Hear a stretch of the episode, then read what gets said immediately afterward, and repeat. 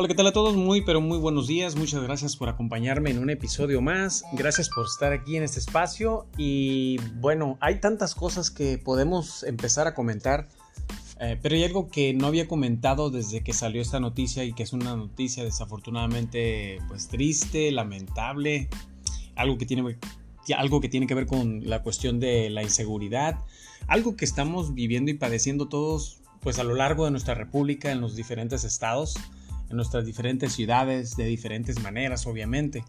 Eh, pero un caso muy mencionado, muy lamentable también, este, sin hacer menos todos los demás casos, es el de esta muchachita de Bani, allá en Nuevo León, en la que, pues bueno, pudimos ver cómo el mismo gobernador Samuel García, pues, eh, se, puso, se puso entre la espalda y la pared, ya que el trabajo de la fiscalía no estaba saliendo eh, conforme lo demandaba la familia.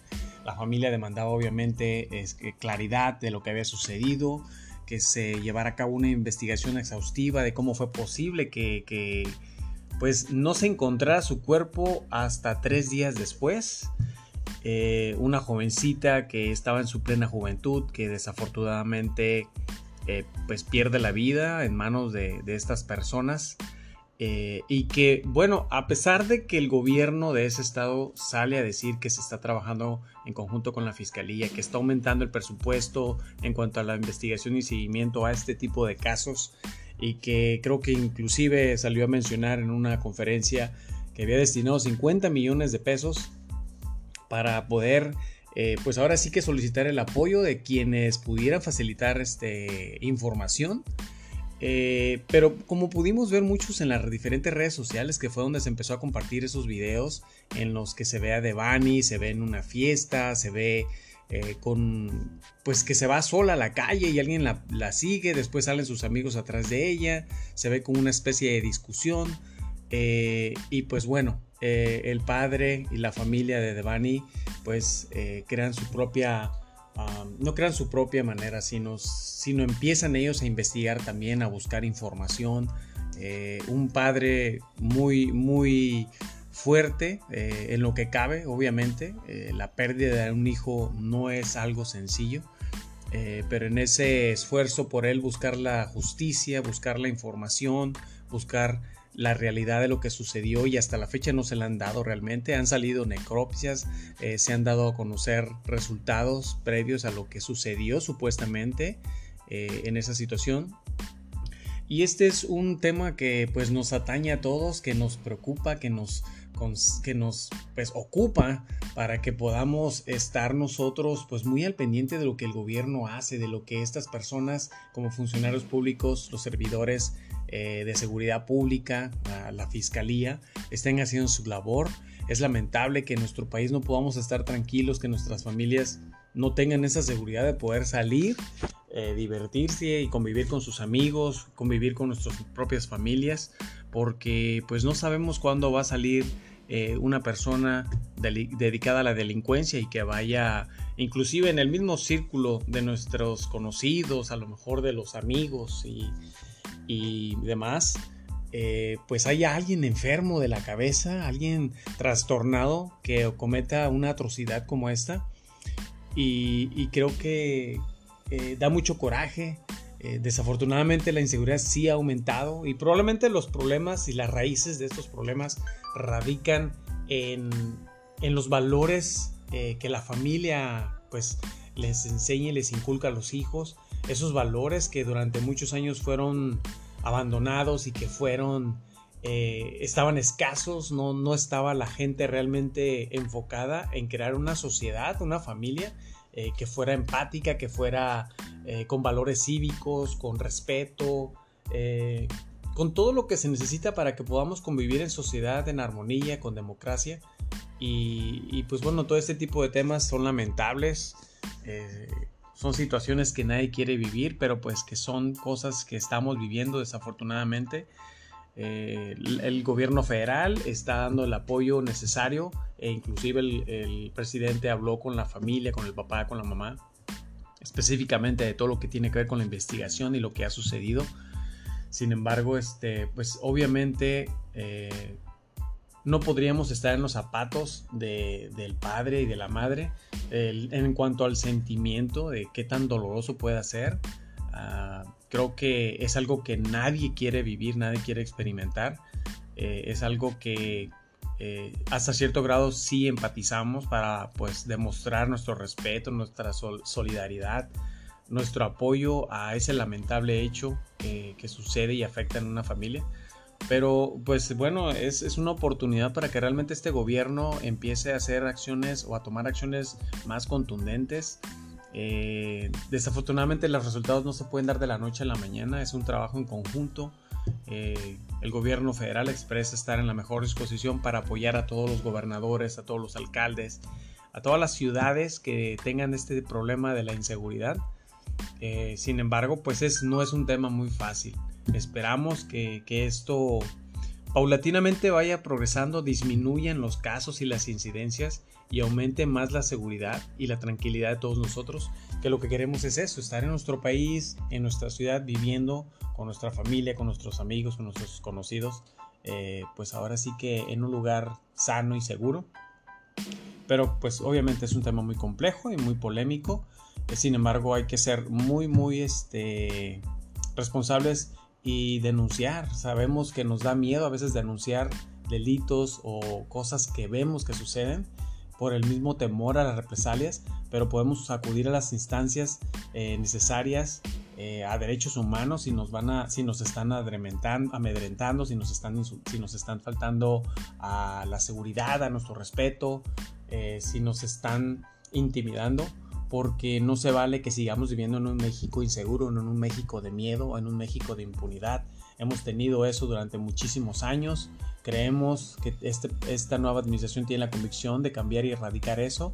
Están tratando de fomentar valores en las familias para que eso ya eh, pues se retome y, vivamos en una sociedad eh, que hay respeto, que hay tolerancia, y que pues bueno, no queremos que este tipo de situaciones se sigan presentando. Muy lamentable, desafortunadamente. Desde aquí le mandamos pues obviamente nuestro abrazo y solidaridad a esa familia que ha sufrido este daño y que bueno, esperamos y tenemos la confianza de que eh, esto va a ir cambiando y esperemos que, al final del sexenio y al inicio del nuevo gobierno eh, veamos esa transición de continuidad en cuanto a los temas de seguridad y todo lo que tiene que ver con nuestro país, obviamente, ¿no? Pero este es un tema muy delicado, muy, muy sensible, que la mayoría de la gente pues estamos expuestos desafortunadamente. Pero bueno, ese es el tema con el que quería empezar, eh, ya que ha sido muy, muy eh, constante eh, lo que hemos visto en las diferentes redes sociales, como les comentaba. Bueno, eso fue por un lado. Y por otro lado, eh, pues como les he dicho, eh, es importante que de repente escuchemos fracciones o partes de la mañanera. Creo que hay veces que ahí se informan cosas muy importantes. Bueno, la mayor parte de lo que sale ahí es importante porque estamos, estamos recibiendo lo que, la información de lo que se está haciendo con nuestro presupuesto, con nuestro dinero, con nuestros impuestos, eh, con el erario público. Y todas estas obras y todas estas construcciones y proyectos y planes de mejora para la ciudad, para la gente, para nosotros, eh, es importante que estemos enterados. Obviamente tocan todos los temas, también los de seguridad. Eh, y un tema muy importante que ha distinguido eh, a esta administración es la transparencia de decir cuánto gana cada servidor público. Y obviamente al inicio del sexenio, cuando ya todo se acomodó y pudieron ya decir tanto gana el presidente, tanto gana el secretario de salud, etcétera, etcétera pues ha tenido siempre esa convicción de, manejar las cosas transparente y poder informar a la gente quiénes ganan cuánto eh, y, en qué rubro del, sector, del sector de servicio público pues trabaja, ¿no? Entonces, de hecho, en la mañanera de ahora, eh, el señor Siegfried pudo compartir realmente ya los, los salarios eh, netos de cada uno de estos servidores públicos. Va a mencionar obviamente el nombre y la cantidad y bueno, podemos darnos cuenta también en esta información que en un momento más vamos a escuchar por parte de él, eh, quien es el director de la Profeco, cómo algunos de estos servidores públicos que son conservadores, que están todavía eh, con esa mentalidad del status quo y que no quieren eh, encaminarse a esta convicción de ayudar al pueblo, ya que hay y había servidores públicos que ganaban cantidades exorbitantes, es increíble los salarios mensuales que tenían y que algunos aún mantienen obviamente, pero eh, como les comento es muy importante que esta información que ellos comparten pues la conozcamos. Eh, a lo mejor muchos todavía no tienen el acceso al internet para poder meterse y averiguar esta información que, está ahí en la página del gobierno. Sin embargo, la vamos a escuchar en un, momento más. Y esto es, es, importante porque realmente podemos ver, como les comentaba, eh, qué salarios tienen, eh, por qué tienen esos salarios y quiénes están amparados, porque algunos de estos conservadores se han amparado inclusive eh, para que no se les baje el sueldo porque no quieren, simplemente no quieren. Y creo que si tú eres un profesionista y tienes tu propio negocio, tu carrera y todo, obviamente tú vas a cobrar lo que vale tu trabajo, lo que, por lo que tú te esforzaste y lo que construiste. Eh, pero en la cuestión de servidores públicos sí debe ser transparente, sí se debe de conocer. ¿Por qué? Porque ellos son los que están administrando nuestros impuestos. Ellos son los que están manejando el dinero del erario público. Y ellos son los principales funcionarios que deben de ser transparentes desde el gobierno, ah, desde el gobierno federal hasta el servidor público de menor nivel. Entonces, creo que esta información siempre debe ser clara, debe ser transparente y debe estar, debe estar al acceso de todos nosotros. Entonces, vamos a escuchar al señor Siegfried para que nos comparta eh, la información y en un momento hacemos más comentarios eh, siguiendo las instrucciones del señor presidente en lo que nos solicitó que analizáramos, hicimos el análisis basado 100% en fuentes públicas, ahí tenemos las citas de todas las diversas páginas en las que ustedes, cualquiera de ustedes puede hacer esta investigación. Y ojalá más de una periodista, de un periodista se anime a echarme la mano para seguir investigando esto más a fondo porque eh, en algunos casos eh, se pone más complicado que en otros. Hay algunas instituciones que están amparadas y que con eso se excusan para no cumplir con una disposición que tiene ya la constitución de nuestro país, la constitución de México, en donde nadie debemos de ganar más que el señor eh, presidente. Y esas son COFESE, Banco de México, Hoy deberían de poner el ejemplo los del Banco de México, INEGI, INE y el IFT, el de telecomunicaciones. Por eso los pusimos en dos columnas. Una columna en verde que son los que cumplen con la ley, que cumplen con la constitución, porque así está establecido en el artículo 6, ningún servidor público recibe una remuneración o retribución por el desempeño de su función, empleo, cargo o comisión mayor a la establecida el presidente de la República en el presupuesto de egresos de la Federación. Entonces, vamos a ver los que cumplen y los que no cumplen. Es el mensual después de impuestos el neto, el que realmente nos llega a la bolsa y no lo podemos gastar en lo que ocupemos, gastarlo. Entonces, ese después de impuestos va incluido y prorrateado a lo largo del año porque es mensual, el aguinaldo, la prima vacacional. Lo hicimos de esta manera porque en muchos lugares tienen bonos trimestrales, bonos anuales y muchas cositas curiosas que a final de cuentas pues es dinero que tú lo recibes como funcionario y lo puedes gastar en lo que quieras para entenderlo y comparar peras con peras y manzanas con manzanas. Lo sumamos todo y lo dividimos entre los 12 meses del año después de impuestos y el sueldo del señor presidente es de 136.700 gana exactamente lo mismo la presidenta de la Comisión Nacional de Derechos Humanos, en consecuencia pues está cumpliendo porque no gana más. Los secretarios de Estado, 135.400. Luego podemos ver como el director del CONACIT, 132.400. El de la Comisión Federal de Electricidad, el director general, 132.000 eh, pesos mensuales ya netos. Director general de eh, Fomento Minero, 131.700. Eh, mi compañero director del IN, 131.600. De Conducef, 128.000 800, del Instituto Nacional de las Mujeres 128.200, NAFIN 127.000, del Servicio Postal Mexicano 125.400, el director general de Pemex de Petróleos Mexicanos 125.400, eso sí es de subrayarlo, porque es la empresa más importante que tenemos en México del gobierno y esos sueldos estaban pero en la luna ganaban más que ni las empresas internacionales que ganan bastante, bastante, bastante más. Eh, el senador gana 125 mil 100 pesos. Eh, el director general de Fonacot, 124 mil 800. Su servidor, 124 mil 800 también. El director general del Instituto Mexicano del Petróleo, 124 mil 100 un diputado, si es el presidente de la Junta de Coordinación Política, gana 97.900, mientras que eh, los demás diputados federales eh, un poquito abajo, mil pesos abajo, 96 mil 900. Eh, eso es lo que finalmente reciben las funcionarias, los funcionarios, pero vamos a ver ahora al consejero de la Judicatura Federal. Eh, esos angelitos se llevan 286 mil 600 pesos, más del doble que el presidente.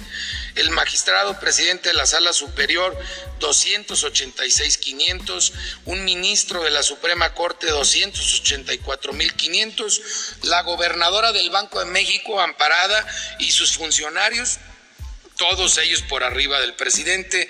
Ella gana 248.500. El consejero del INE, también su equipo de primer nivel, todos por arriba del presidente, gana 240.500. Eh, poquito abajo del doble, la COFESE 206.500, aunque ahorita está vacante, el IFT 197.700, el comisionado presidente,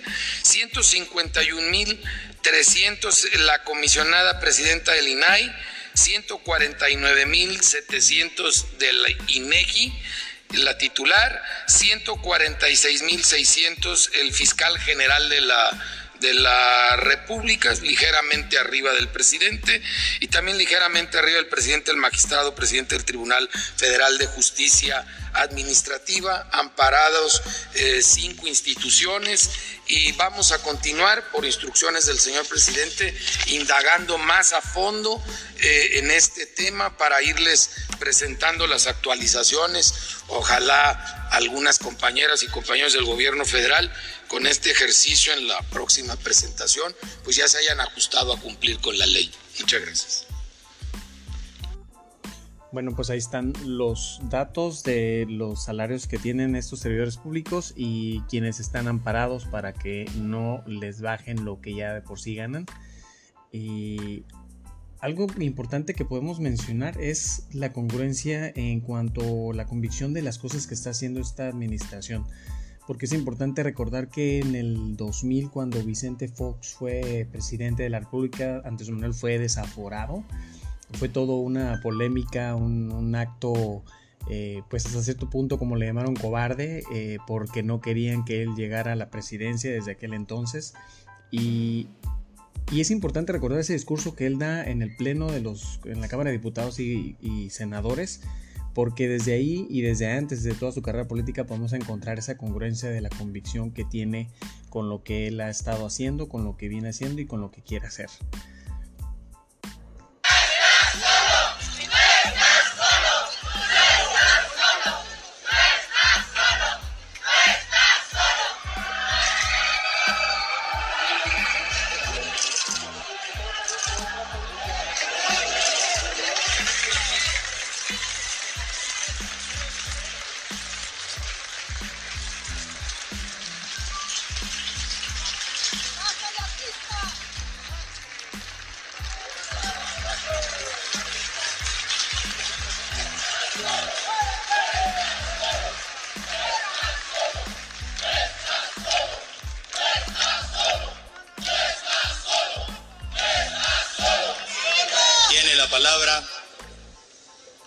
Ciudadano Andrés Manuel López Obrador, jefe de gobierno del Distrito Federal, hasta por 30 minutos.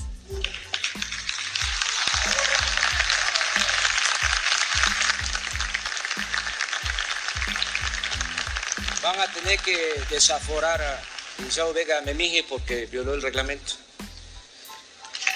Ciudadanas y ciudadanos, diputadas y diputados, pueblo de México, comparezco con dignidad ante este tribunal por el juicio de desafuero en mi contra. Muy poco voy a argumentar en términos jurídicos sobre la falsedad de este juicio. Tengo la certeza absoluta de que no se me juzga por violar la ley, sino por mi manera de pensar y actuar y por lo que pueda representar junto con otros mexicanos para el futuro de nuestra patria. Quienes me difaman, calumnian y acusan son los que se creen amos y señores de México. Son los que en verdad dominan y mandan en las cúpulas del PRI y del PAN. Son los que manejan el truco de llamar populismo o paternalismo a lo poco que se destina en beneficio de las mayorías, pero nombran fomento o rescate a lo mucho que se entrega a las minorías rapaces. Son ellos los que tienen mucho miedo a que el pueblo opte por un cambio verdadero y ese miedo cobarde de perder privilegios los lleva a tratar de aplastar a cualquiera que atente contra sus intereses y proponga una patria para todos y una patria para el humillado. Por eso utilizan al ciudadano presidente, a quien encumbraron para seguirse devorando al país y a quien lanzan en mi contra para impedir que avance el movimiento de transformación nacional capaz de crear una nueva legalidad, una nueva economía, una nueva política, una nueva convivencia social con menos desigualdad, con más justicia y dignidad. Un empresario me contó que el 10 de junio del año pasado, en una reunión en casa de Rómulo Farri, ese grupo compacto de intereses creados le dijo al ciudadano presidente, palabras más, palabras menos, nos has quedado mal, no has podido llevar a cabo las privatizaciones y la reforma fiscal, pero eso ya no es lo que nos importa. Ahora lo único que te pedimos es que por ningún motivo permitas que ese populista de Andrés Manuel llegue a la presidencia. Tal vez a partir de entonces, tal vez a partir de entonces, o de una lectura febril de las encuestas, al presidente de la República se le volvió una obsesión hacer campaña en mi contra. Eso es lo que explica este desafuero tramado desde los pinos. Por eso, con seguridad y firmeza, desde esta tribuna, aunque no sea la máxima tribuna, acuso al ciudadano presidente de la República, Vicente Fox Quesada, de estos procedimientos deshonrosos para nuestra incipiente democracia. Lo acuso de actuar de manera facciosa con el propósito de degradar las instituciones de la República. Acuso también por complicidad al presidente de la Suprema Corte de Justicia de la Nación, Mariano Azuela Guitrón, por supeditar los altos principios de la justicia y de la Constitución a las meras consignas políticas ordenadas por los intereses creados del momento. Claro está, de aquí lo hemos escuchado, que quienes me acusan tratan de justificar su actuación hablando en nombre de la ley e invocando el Estado de Derecho. Así ha sucedido siempre. Todo acto autoritario suele encubrirse en un discurso de aparente devoción por la legalidad. Lo cierto es que estos personajes no solo están envileciendo a las instituciones, sino haciendo el ridículo. Ahora resulta que en el país de la impunidad, en el país del FOAPROA, de los amigos de Fox, del PMSGay y otros latrocinios cometidos, permitidos o solapados por los que ahora me acusan y juzgan, a mí me van a desaforar, me van a encarcelar y me van a despojar de mis derechos políticos por haber intentado abrir una calle para comunicar un hospital. Repito, por intentar abrir una calle para comunicar un hospital.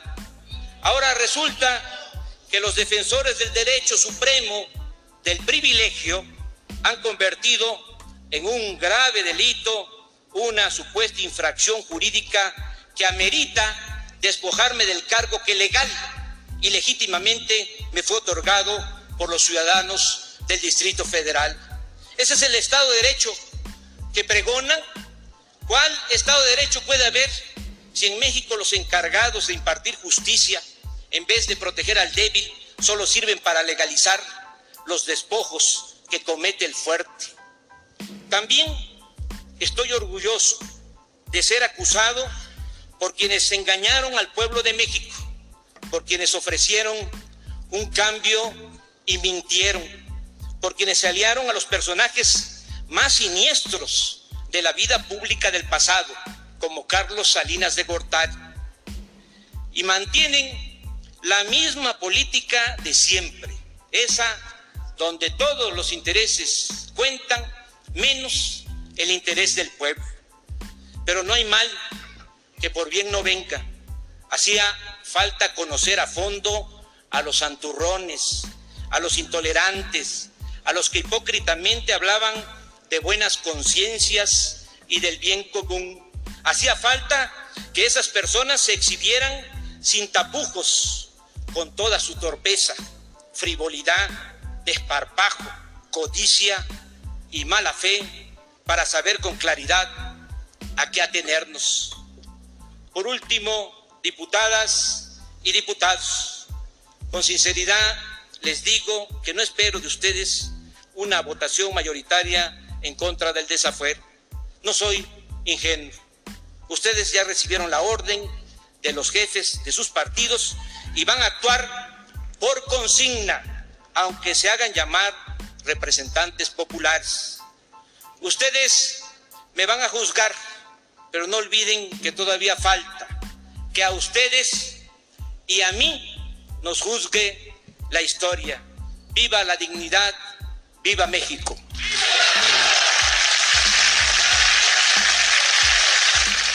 Diputadas y diputados, ciudadano presidente, en uso de mis derechos, me retiro. Es todo lo que yo tenía que decir. Muchas gracias. Un desafuero que en aquel entonces ni terminó en la cárcel, ni hubo ninguna comprobación de lo que se le acusaba y que pues bueno es, es, una conducta que traen desde hace muchos años los conservadores y que podemos ver todavía en la actualidad. Eh, y quería compartir esa parte en la que él hace esa, esa declaración ante el pleno porque pues podemos ver que ese estado de derecho no ha existido o no ha existido durante mucho tiempo. Eh, no existía la democracia no había esa libertad y siempre han estado pues ese grupo compacto de neoliberales eh, trabajando en favor de un sector privado, un sector mm, pues pequeño y lo último que les interesaba eran los derechos y el bienestar de toda la gente y de nuestra patria. Pero bueno, eh, esto es lo que les quería compartir ahora, espero que haya sido de su agrado, que sea información que pues les ayude a estar más, más involucrados y más enterados de la política y como les digo siempre no dejen de compartir, de platicar y debatir con sus amigos, familiares y conocidos. Gracias por haber estado conmigo y nos escucharemos en el próximo episodio.